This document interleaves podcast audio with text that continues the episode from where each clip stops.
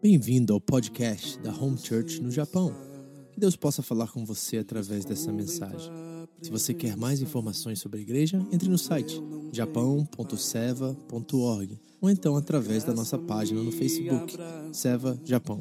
Deus abençoe você através desta mensagem, em nome de Jesus. Tua palavra me restaura e me faz crer somente em ti. Senhor Jesus, é tudo que nós queremos, ouvir Tua voz nessa manhã. Então, se for pela Tua graça e misericórdia, usar-me para transmitir ela aos meus irmãos, a pessoas que eu amo tanto, faça isso com liberdade entre nós, Senhor. Porque o que nós entendemos há muito tempo é que não é uma questão de necessidade, é uma questão de sobrevivência. Então nos ajude nessa manhã a ouvir com atenção, a remover toda a preocupação, ansiedade do nosso coração e a concentrarmos naquilo que tem último valor a nós, que é a tua presença, que é a tua palavra e que ela seja lâmpada para os nossos pés também nesta manhã e luz para os nossos caminhos, Senhor. Em nome de Jesus. Amém. Amém? Bom, bom dia a todos. Obrigado pela presença num dia tão especial hoje que nós comemoramos aniversário da pastora. Eu gostaria que você abrisse sua Bíblia comigo no Evangelho de João. Você que está nos visitando, nós estamos estudando o Evangelho de João há dois anos já. E nós vamos terminar, finalmente ou não, o capítulo 19 hoje. E a nossa leitura hoje, só guarde aí, fique com ela aí perto de você, já vamos entrar nela. Será do versículo 38 ao 42. O Evangelho de João é o quarto livro do Novo Testamento. Evangelho de João, capítulo 19, nós vamos ler hoje do 38 ao 42. Essa é a nossa leitura de hoje. Se eu pudesse dar um título a essa mensagem, seria Os Agentes Secretos do Reino. E a pergunta que eu quero tentar responder da melhor forma possível para você hoje é: é possível ser um discípulo secreto de Jesus? Um agente secreto do Reino de Deus? E já vou dar a resposta: sim, não. E é isso que nós vamos ver nessa história hoje. Mas antes de entrarmos no texto em si, é necessário, devido a estarmos duas semanas sem estudar o Evangelho, de fazermos uma pequena recapitulação do que nós aprendemos até esse momento. E nós começamos essa última semana da vida de Jesus, do ministério de Jesus, lá no capítulo 13, eu não sei se você se recorda disso, mas Jesus subiu a um quarto superior de uma casa, reuniu com os seus doze, e ali eles celebraram a Santa Ceia. E o capítulo 13 começa dizendo que antes de chegar a Páscoa, e Jesus sabendo que havia chegado o seu tempo, e essa frase, chegado o seu tempo, ou chegado a sua hora, se refere à crucificação, à ressurreição. Então, sabendo que havia chegado esse tempo, e que ele deixaria este mundo para ir ao Pai, ele diz que ele amou os seus discípulos, amou e amou-os até o fim. E ali começa essa trajetória de Jesus, né? Que vai levá-lo ao Calvário, vai levá-lo à morte. E esse texto que nós vamos ler hoje é sobre o que acontece após a morte de Cristo na cruz. Então, fazendo essa recapitulação, o capítulo 13 começa com esse quarto, essa sala superior de uma casa. Jesus ali nos revela coisas fundamentais para a nossa fé. Por exemplo, ele nos revela o chamado máximo de um cristão, que é servir.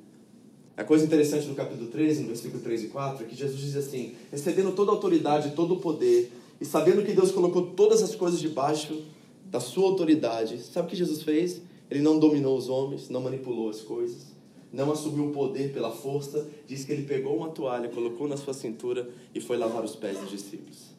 E ali Jesus nos revela realmente o chamado cristão. Antes de qualquer ministério dentro da igreja, como tocar, como arrumar as cadeiras, como limpar, como qualquer outra coisa, o ministério do cristão é servir. Jesus nos ensinou isso, que tendo toda a autoridade, a, a solução, o objetivo da sua autoridade é servir os demais.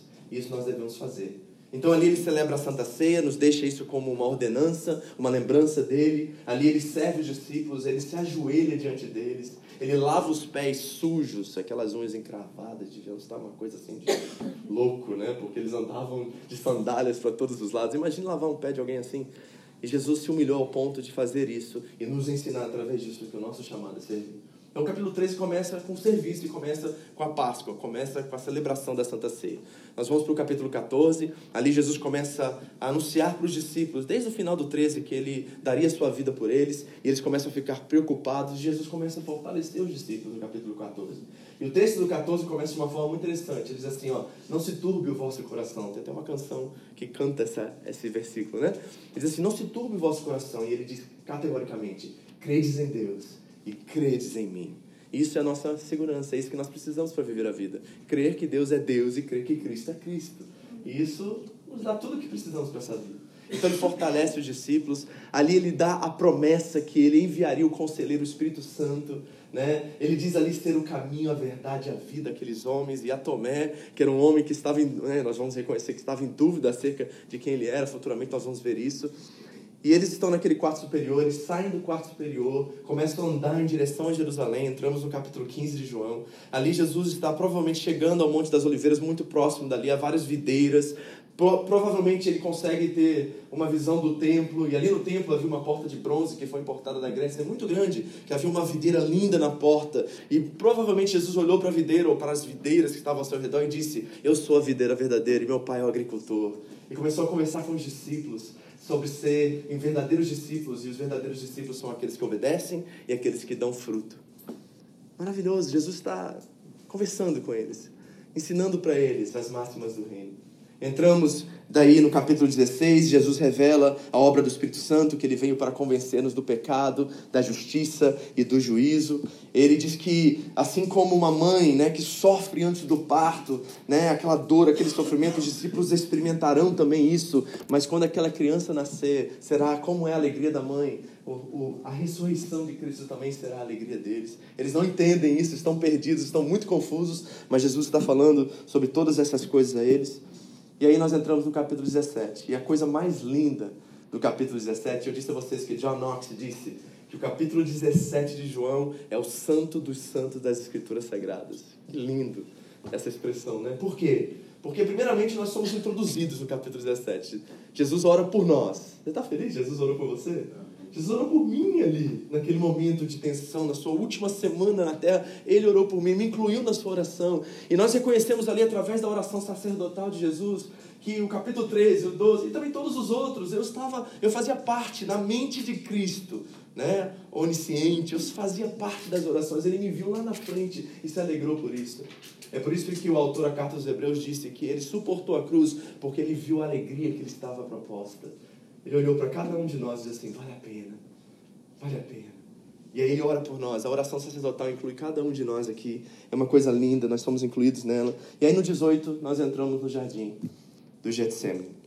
Ali Jesus sofre um, uma condição chamada na medicina de hemartodosis, a qual há uma excreção de sangue dos vasos capilares e se misturam com suor e ele começa, devido ao estresse, angústia, sabendo que ele iria sofrer, ele soa lágrimas, ele soa sangue junto com o seu suor. Jesus está passando por um momento mais tenso, mais estressante do seu ministério, e os discípulos estão dormindo. Muitos nós estamos dormindo muitas das vezes também nos momentos a qual precisamos estar perto de Cristo, não é verdade? Então Jesus está no Getsemane, ali ele é condenado, né, ainda não oficialmente, mas ele é preso, né, traído por Judas e pelos outros discípulos, porque após aquele acontecimento todos eles fogem, não fica ninguém. Somente João está ali, mas João está ali numa condição mais de cuidar de Maria. Nós vemos os discípulos fugirem e nós reconhecemos que todos eles são, na verdade, traidores. Ele passa por seis tribunais, seis, três civis, três religiosos. É condenado por Pôncio Pilatos, de forma injusta, entregue aos soldados para ser açoitado. Nós falamos sobre isso algumas semanas atrás, não é? Ele recebe mais ou menos 480 chibatadas, açoites, que rasgam os vasos capilares das suas costas, né? que é, destroem de forma assim completamente, né? tiram a sua pele. É, é uma coisa assim terrível. Nós assistimos até um vídeo sobre isso para reconhecermos o preço tão alto que o nosso Salvador pagou por nós. Após ser açoitado 480 vezes, é, é dado sobre ele, é colocado sobre ele um madeiro vertical, não foi a cruz como nos filmes, Era só um madeiro, pesava mais ou menos 45 quilos. Foi colocado sobre aquelas costas deslaceradas do mestre. E ele carregou aquilo até o Gólgota, 800 metros até chegar ao Gólgota. E o Gólgota não era literalmente um monte, ele ficava na visão de todos os cidadãos romanos, porque era muito importante para os romanos que os seus condenados, criminosos, crucificados, fossem vistos por todos os cidadãos, para causar medo, pavor, em não ir contra o império. Jesus morre naquela cruz. Nós vimos isso semana passada, mas antes de morrer, tem algo muito interessante que às vezes passa batido. Jesus estava em silêncio durante todo o seu julgamento. Mas da cruz, ele fala sete frases. Eu não sei se você sabia isso. E tem uma questão muito particular com o número sete na Bíblia. Nós não estamos falando de numerologia. Mas o número sete tem uma significância para os judeus, principalmente, de um, um número de perfeição, vamos dizer assim. E Jesus ecoa da, da cruz sete frases. De nove da manhã até meio-dia, ele fala três dessas frases. E essas frases estão direcionadas às pessoas que estão ali perto dele. Primeira coisa que ele diz, ao ser crucificado e olhar aquela multidão insultando ele, cuspindo nele, falando coisas absurdas a seu respeito, ele olha e diz: Pai, perdoa-lhes, porque não sabem o que fazem. Essa é a primeira frase que Jesus diz da cruz. E aí, de repente, ele tem uma conversa, um diálogo muito interessante com dois bandidos. Vocês lembram que nós falamos sobre isso? E ali Jesus ecoa a sua segunda frase diz assim: Hoje mesmo tu estarás comigo no paraíso, olhando para aquele bandido com um coração arrependido e pronto para conhecê-lo como Senhor e Salvador da vida dele.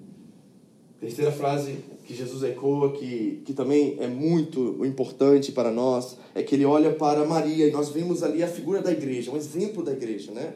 Ele diz assim: Maria, eis aí o seu filho, e olha para João e diz: João, eis aí a sua mãe. E ali nós entendemos que os laços da fé, o sangue de Cristo na fé, é, fala mais alto do que o nosso sangue comum, natural.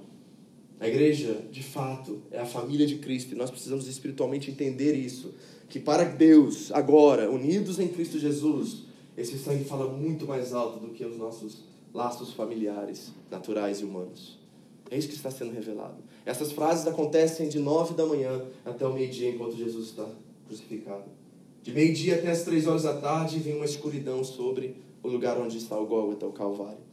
Fica tudo escuro, o povo está em pânico, não sabe o que está acontecendo. Alguns astrólogos vão dizer, astrônomos vão dizer que houve um eclipse acontecendo exatamente naquele momento. Tem até dados dizendo que no ano 33 ou 30, eles não têm a data exata, aconteceu um eclipse naquela região ali, onde está o Gólgota ali em Jerusalém, no Monte da Oliveira, no Monte Moriá, ali naquela região. E em escuridão, ali no meio daquela escuridão, Jesus ecoa mais quatro frases. E agora ele está falando diretamente com o Pai. É ali que ele sente o peso do pecado. Todo o pecado estava sobre ele. Ali é o que o Paulo diz aos Coríntios, né? Que ele se fez pecado por nós. Ele se fez justiça, né? E nós somos justiça nele agora. Aquele que não tinha pecado, Deus o fez pecado por nós, para que nele fôssemos feitos justiça de Deus. E aí, naquela escuridão, Jesus olha e pela primeira vez sente a ausência do Pai e diz: Deus meu, citando o Salmo 22. Deus meu, Deus meu, por que me desamparaste? Primeira fase da segunda fase ali, depois do meio-dia. Segunda frase ele diz: Tenho sede. E nós entendemos que a sede não é simplesmente natural, é algo espiritual que está acontecendo.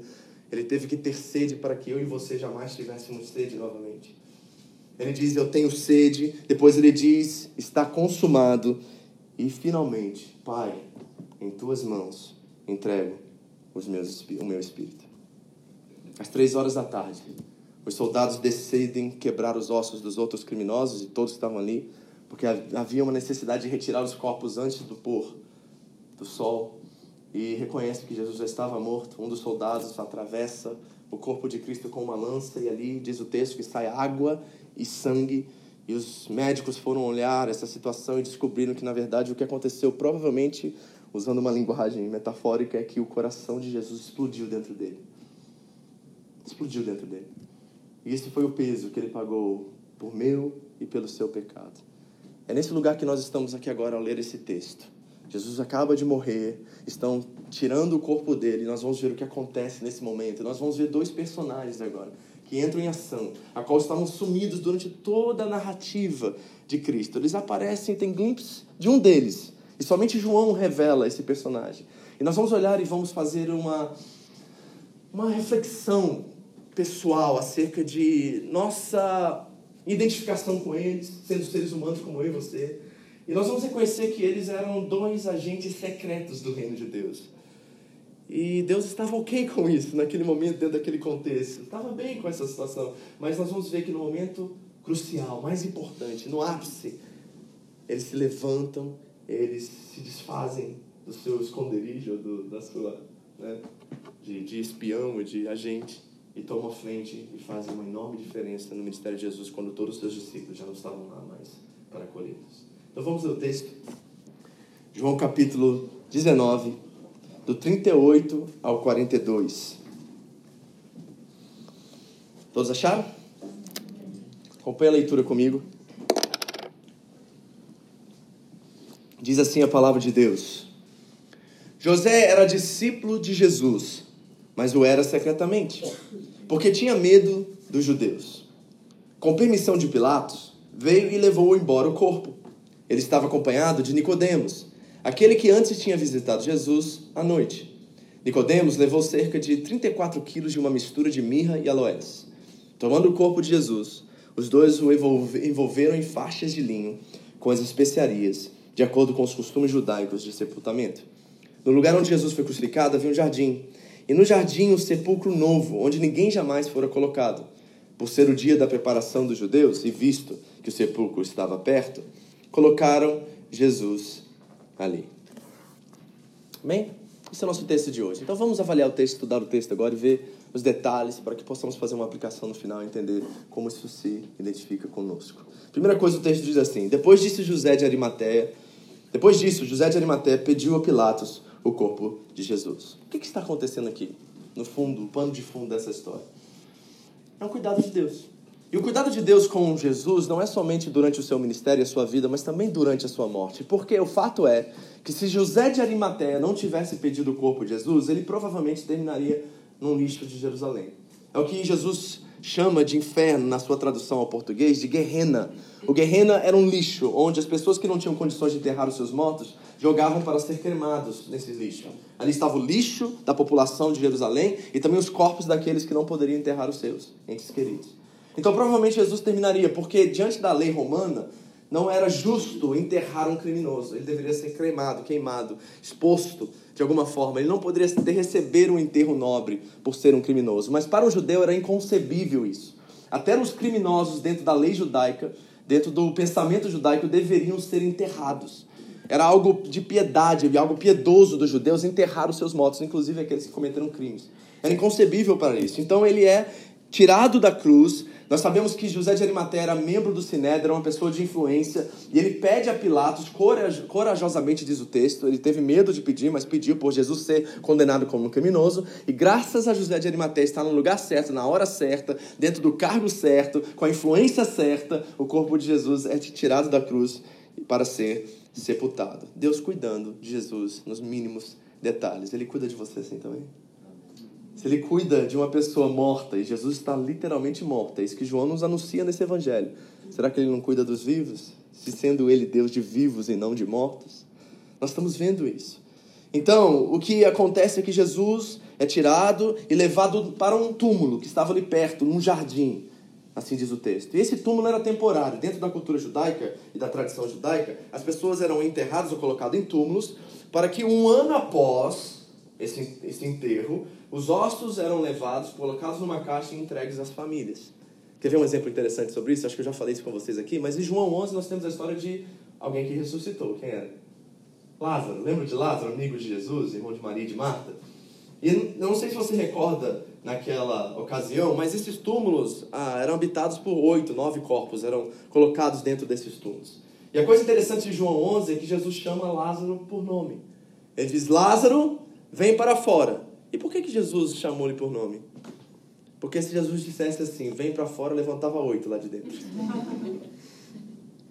Entendeu? E Jesus foi colocado num túmulo vazio, um túmulo de alguém que era de posse, alguém que era rico, que estava situado naquela temporariamente, não era o túmulo final. Nesse momento da história, nós temos que entrar no momento da história, né? José de Arimateia, nem Nicodemos, nem nenhum dos discípulos, nem ninguém acreditavam ainda que Jesus ressuscitaria. Eles ainda estão pensando e confusos sobre o assunto, não sabem do que Jesus está falando. Embora ele já os disse inúmeras vezes que isso aconteceria. Mas nós estamos no sábado.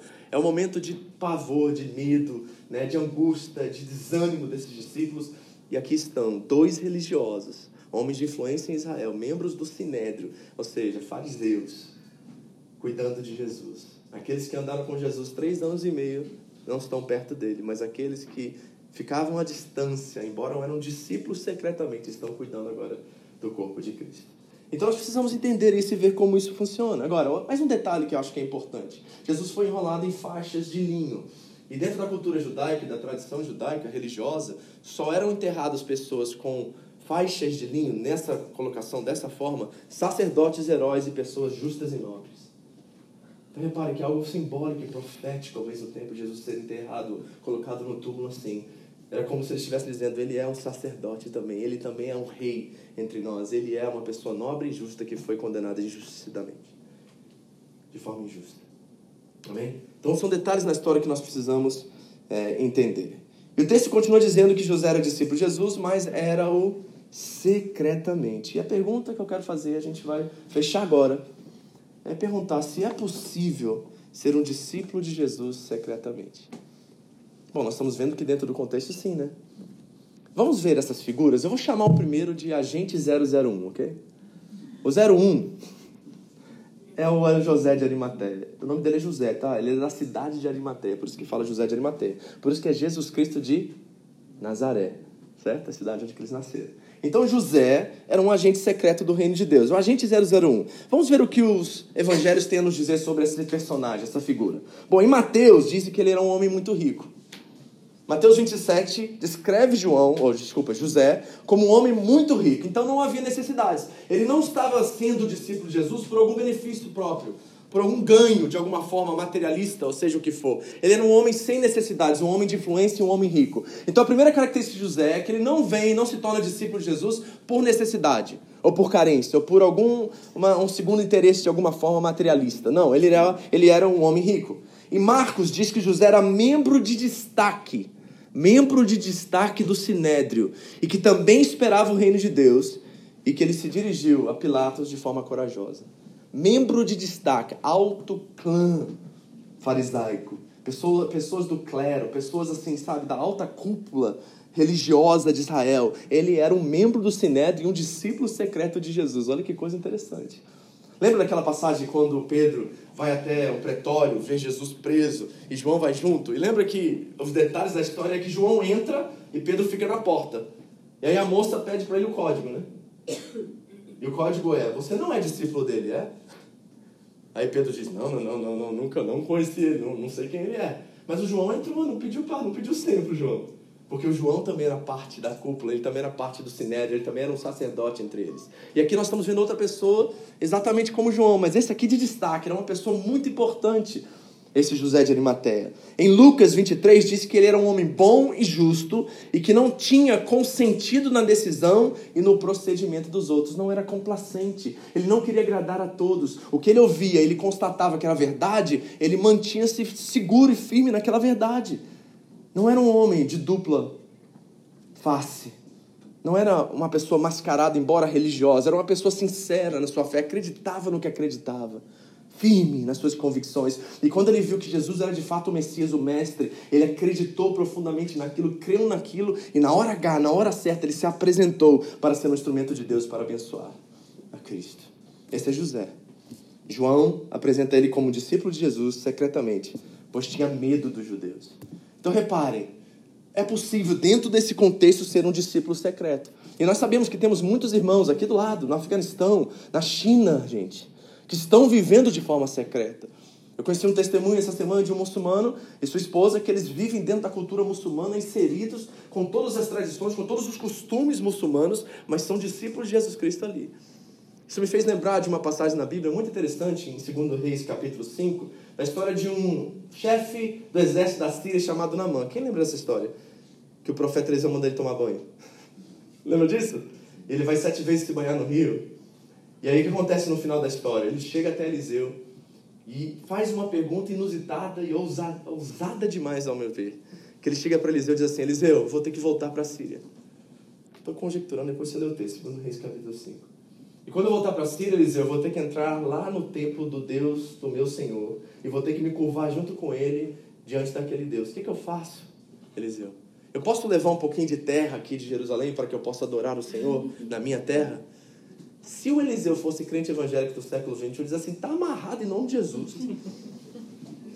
Vem cá que eu vou expulsar uns 30 demônios de você, entendeu? E você não volta para si e não entra cá. Se for entrar assim, é melhor você morrer do que entrar lá. Mas não é isso que Jesus, não é isso que Eliseu diz. No hebraico original, Eliseu olha na face de Namã e diz assim, Shalom. Vai em paz. Veja, porque o que importa na fé é o coração e onde está a nossa mente, a nossa consciência diante de Deus. É isso que importa, porque Dagon, aqueles deuses da Síria, não eram nada. Paulo diz isso aos Coríntios, no capítulo 8, olha esse texto, que não existe nenhum Deus a não ser o único Deus, e outras coisas são criadas por mentes e obras humanas. Então, essa consciência em Cristo é o que realmente conta. E aqui está José de Arimateia, membro em destaque do Sinédrio, um discípulo de Jesus secreto. E dentro do seu contexto, da sua realidade, era possível sim. Mas aí chegou a hora dele se apresentar e sair do esconderijo. Ele se apresenta. Mas antes de vermos isso, vamos olhar o segundo agente. Eu vou chamar de agente 002. É o 02, tá? O 02 é Nicodemos. E João é o único que nos fala sobre Nicodemos. Agora, você pergunta, por que, que Mateus, Marcos, Lucas e os outros evangelistas não falaram sobre Nicodemos? E aqui está a minha tese sobre isso diante dos meus estudos. Que provavelmente durante o escrito desses evangelhos, Nicodemos ainda estava vivo. E Nicodemos ainda caminhava entre eles. E eles não queriam, de forma alguma, é, abrir o disfarce, vamos dizer assim, de Nicodemos, porque ele poderia ser castigado, insultado, ou seja, até condenado por andar com os discípulos e ainda ser parte da corte, do clero farisaico daquela época. A história da igreja, por exemplo, eu não sei se você conhece isso, tem um livro apócrifo que seja não inspirado, que se chama O Evangelho de Nicodemos. E lá conta que Nicodemos, logo após esse momento, dele levar as especiarias, ele cuidar do corpo de Cristo, ele foi expulso do sinédrio, foi caluniado, perdeu toda a sua família, perdeu suas posses, perdeu seus bens para seguir Jesus. Nós não sabemos se é verdade isso, mas a história conta esse fato. Um homem que abandonou tudo e deixou tudo para trás para seguir Jesus. O que você está disposto a fazer? Já já a gente fala sobre isso. Mas vamos ver quem é Nicodemos, agente 002. Primeiro ele era fariseu, autoridade entre os judeus. Ele veio à noite para se encontrar com Jesus. Por quê? com medo da sua reputação, de ser reconhecido pelos demais, não veio, não queria ser visto. João nos revela que ele, embora era uma autoridade entre os judeus, era um homem que conhecia as escrituras e era conhecido de todos, um homem nobre, um homem justo, lhe faltava discernimento, lhe faltava conhecimento. Jesus diz assim: Como você pode ser mestre em Israel e não saber dessas coisas? Era um homem, embora capacitado teologicamente, de forma acadêmica, tinha todo o conhecimento, mas não tinha sabedoria. Você sabia que é possível você ter conhecimento e não ter sabedoria? Nós temos muitas pessoas inteligentes nesse mundo, mas poucas pessoas sábias, na verdade. Tem uma diferença enorme ter conhecimento e ter sabedoria. Nós precisamos clamar a Deus por sabedoria. A Bíblia diz em Tiago que Ele nos dá de graça, liberalmente, quando nós pedimos. É para Nicodemos que Jesus declara aquela frase mais conhecida da fé cristã. Quem sabe? Quem conhece João 3,16, por exemplo? Porque Deus amou o mundo de tal maneira que deu o seu Filho unigênito, para que todo aquele que nele crê não, mas tenha vida. Foi para Nicodemos que Jesus disse isso. E aquela conversa, aquele diálogo de Jesus com Nicodemos tocou o coração daquele homem. Porque o que nós lemos hoje em João 19, dos 38 ao 42, é o resultado dessa experiência. Ali está um discípulo de Jesus, embora secretamente até esse momento da narrativa. Agora ele está no momento H, na hora que Jesus mais precisa, ele se levanta para cumprir aquilo pelo qual ele foi chamado. E se Nicodemos foi unicamente chamado por Deus para essa hora e para esse momento? E se você foi unicamente chamado por Deus para as oportunidades que Ele te dá dia após dia e para um momento único na história qual você fará uma diferença enorme na hora que o Senhor mais precisa? Esses homens estão sendo levantados nessa hora. É a hora deles, é o momento deles, a geração deles depende disso. O nosso futuro depende deles. E eles se levantam, eles se colocam à disposição, eles fazem a diferença na vida de Jesus. Sua última pergunta a Jesus é: como pode ser isso? Jesus está falando sobre novo nascimento. Para entrar no reino de Deus é necessário nascer de novo. Ele não entende. Ele diz: Volta ao vento da minha mãe. Ele começa essa conversa meio louca com Jesus, mas o coração dele está aceso, está aberto, está sincero às palavras de Cristo. E o que nós lemos hoje é o resultado dessa experiência. Então, vamos concluir agora. Nós temos o agente 001, o agente 002. Nós temos dois agentes secretos envolvidos num trama que irão que tirariam eles do anonimato, do disfarce deles e colocariam em risco a reputação, o cargo, a influência, a vida deles. E o que levou eles a essa postura? Essa é a pergunta que eu quero fazer esse texto. O que levou Nicodemos a abrir mão de tudo? O que levou José a abrir mão de toda a sua influência, cargo, dinheiro, tudo que eles tinham para seguir esse Jesus, para saírem do anonimato, do secreto e fazendo a diferença no seu tempo e na sua geração? Essa é a pergunta que eu tenho sobre o texto. Agora, é mais profundo do que você pensa, porque naquela época só as mulheres tocavam nos mortos. É uma coisa considerada inaceitável um homem tocar ou cuidar de uma pessoa morta, principalmente um criminoso. Imagine aquela situação, porque a gente não vê os detalhes, né? Eles tiram Jesus do, da, da cruz, imagine como está aquele corpo diante dos açoites e diante da crucificação. Está ensanguentado, sujo, cheio de sangue para todos os lados. Eles vão carregar Jesus, o cheiro, porque começa a morrer, começa né, a decomposição do corpo, e aquele cheiro, tudo aquilo está envolvido. E esses dois homens estão publicamente agora saindo do anonimato e mostrando a todos a sua fé em Cristo. Dois sacerdotes, dois membros de destaque, duas pessoas da alta classe judaica e religiosa daquela época. Só as mulheres faziam isso naquela época. E outra coisa, dentro da religião judaica, Números 19 diz que nenhum sacerdote, nenhum cidadão poderia tocar no morto. Não poderia, o sacerdote principalmente poderia. Lembra a história de Sansão, quando toca no leão e é condenado por aquilo? Não poderia tocar no morto.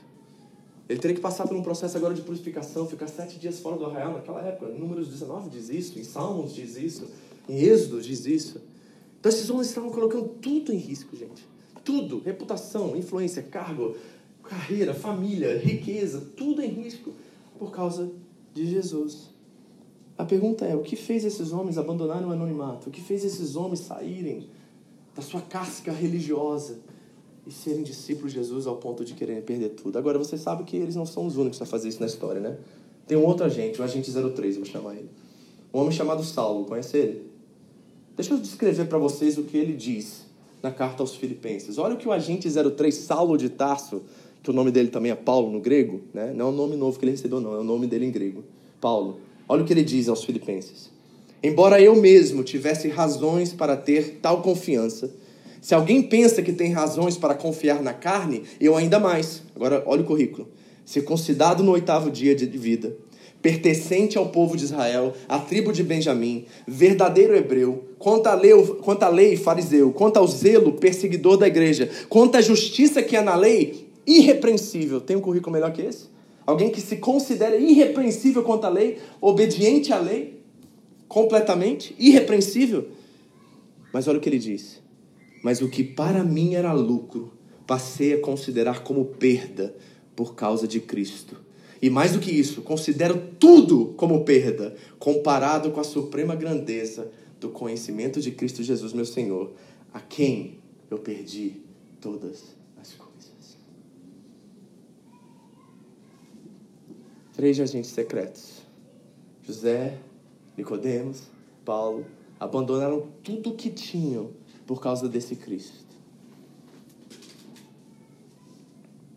O que será que levou homens tão influentes, respeitados, nobres em seu tempo a abandonarem tudo?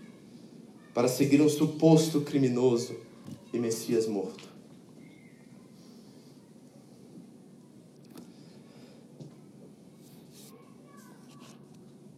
Eu não sei você, mas esse texto me colocou contra a parede essa semana e me fez pensar sobre a minha expressão de fé, a minha tradução de fé, a minha evidência de fé. Porque eu não estou falando de religião com vocês, eu estou falando de uma vida vivida em Cristo Jesus, de uma vida que traduz como espelho a Cristo Jesus. E o que eu estou disposto a colocar como perda também hoje, para que Cristo seja visto de forma mais clara através de mim. Sabe, queridos, é fácil a gente estar no Japão, reunindo num lugar tão bom, com ar-condicionado, com todas essas coisas boas, ter um carro bom, ter um emprego bom. Mas se hoje Jesus aparecesse aqui neste lugar e pedisse a você todas essas coisas, o que você estava disposto a dar e abandonar por Ele? Agora, não seja religioso e assim, tudo, pastor, você sabe que isso é mentira. Eu sei que é mentira, eu não sei o que eu faria diante dessa pergunta. E eu tenho medo de Deus me pedir isso um dia, de falar assim, Vitor, me dá tudo. Porque na verdade a gente diz, né? A gente, as pessoas nos perguntam: o que é Deus para você? A resposta mais fácil é: Deus é tudo. Mas posso dizer uma coisa para você? Guarda essa frase. Jesus não será tudo na sua vida enquanto ele não for. Ele não será tudo que você precisa, então, enquanto ele não for tudo que você tem. Guardou? Jesus não será tudo que você precisa enquanto ele não for tudo que você tem. Então eu fico perguntando a mim mesmo, qual é a minha postura diante dessa verdade que eu ouvi hoje, que eu li hoje, que eu estudei hoje? O que eu estou disposto a colocar à disposição de Cristo? Abraão, a ele foi pedido um filho. A Daniel foi pedido a sua sabedoria, a sua inteligência.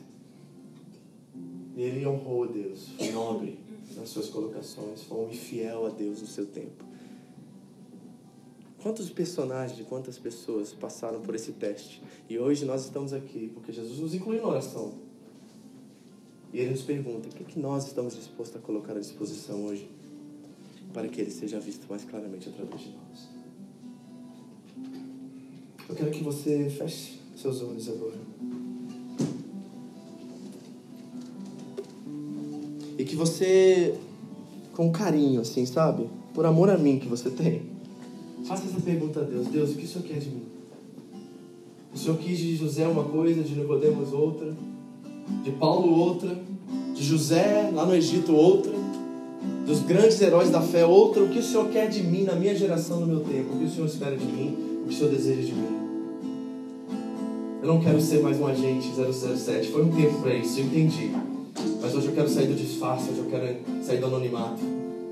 Eu quero, Senhor, romper superar meus medos e colocar à disposição o que o Senhor quiser.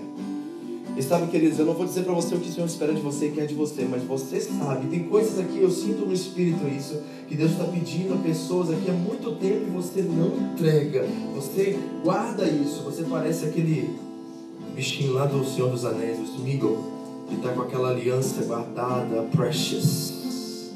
E você não abre mão do seu precious. E hoje, Senhor está pedindo precious.